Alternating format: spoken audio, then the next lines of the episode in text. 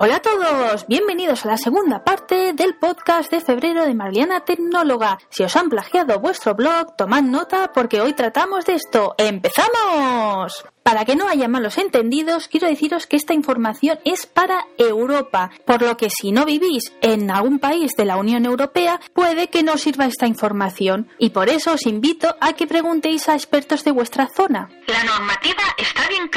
El reconocimiento de nuestros textos existe y está amparado. Se le debe dar la autoría y la propiedad al autor y al sitio que primero se haya publicado. De ahí de que las fechas jugarían un papel muy importante para poder demostrar quién es el plagiador y quién es el creador. ¿Me han plagiado? ¿A dónde me tendría que dirigir? Y es aquí, amigos y amigas, donde reside el gran meollo y problema. Porque si escribimos al servidor o al servicio que utilice la web plagiadora para decirle, oye, que este texto es mío y quiero que lo retiren, se limpiarán las manos, ya que dirán que nos tenemos que poner en contacto con el dueño del sitio. Así que estamos a la merced de que el plagiador nos quiera hacer caso y retirar ese material que nos ha robado anteriormente. La vía judicial. Si os habíais decantado por esta vía para arreglar un problema de este estilo, deciros que os podéis llevar sorpresas, ya que para que judicialmente sea aceptado, el texto debe de estar registrado en algún punto, por ejemplo, propiedad intelectual o en servicios como el de Safe Creative. También serviría la opción de Creative Commons, pero os recuerdo de que suelen ser materiales que permites publicar, así que la discusión solo sería de que pusieran un enlace o el texto que vosotros quisierais, pero se lo podrían llevar a cualquier otro lugar. El plagiador está en Blogger. Debido a que en Europa hemos cambiado las leyes de protección de datos y de derechos de autor, sí es verdad que Google tiene ahora un formulario con lo que si se hacen los suecos el plagiador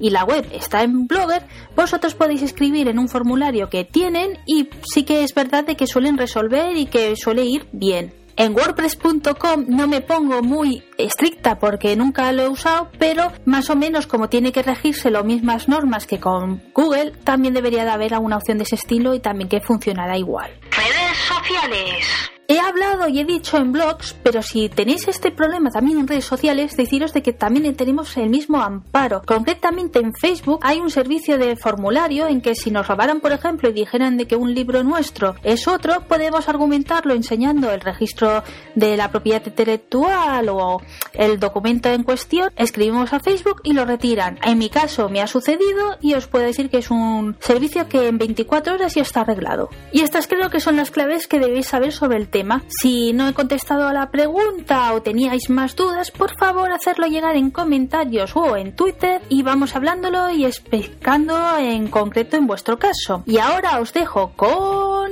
Blog del mes. Hola Vanessa y oyentes de Marbellana Tecnóloga. Me llamo José Manuel, mejor conocido como Gendo, y vengo a presentarles el blog del mes que es Retrograma. Retrograma es un blog que lancé el 30 de septiembre del 2016, enfocándome en los videojuegos indie y retro, así como también eh, sobre algunos aspectos de retroinformática. ¿Cómo lo hago? Pues a través de reviews, noticias y distintos artículos relacionados bajo mi punto de vista personal. Por lo que todo el contenido que encontrarán allí tiene un tono informal, sin ningún tipo de numeraciones ni calificación ni parcializaciones de ningún tipo, ya que mi misión es romper la barrera escritor-lector para que puedan sentirse más en confianza con todo lo que escribo para ustedes. Espero mucho de Retrograma, ya que a pesar de que lo comencé como un pequeño hobby, ha crecido hasta convertirse en un pequeño sitio web que ayuda a contribuir a la comunidad aficionada a los videojuegos, como a quienes se estén iniciando, mediante contenidos de fácil lectura para brindarles recomendaciones, información y cualquier otra cosa pertinente que estoy dispuesto a enseñarle a los demás. Otro objetivo que tengo a través de Retrograma es que los desarrolladores indie pueden contar con un espacio para dar a conocer sus proyectos, sus juegos o cualquier curiosidad sobre ellos mismos. Incluso también estoy abierto a abrir entrevistas para darlos a conocer un poco más ante el público. Adicionalmente, también me encuentro trabajando en un proyecto podcast que he titulado como Radiorama, que toma ciertos componentes de Retrograma y los explico a través del formato podcast para añadirle más, ¿cómo se dice?, más dinamismo a mi contenido. Bueno, espero que Retrograma les guste, que sea de su agrado y muchas gracias por adelantado.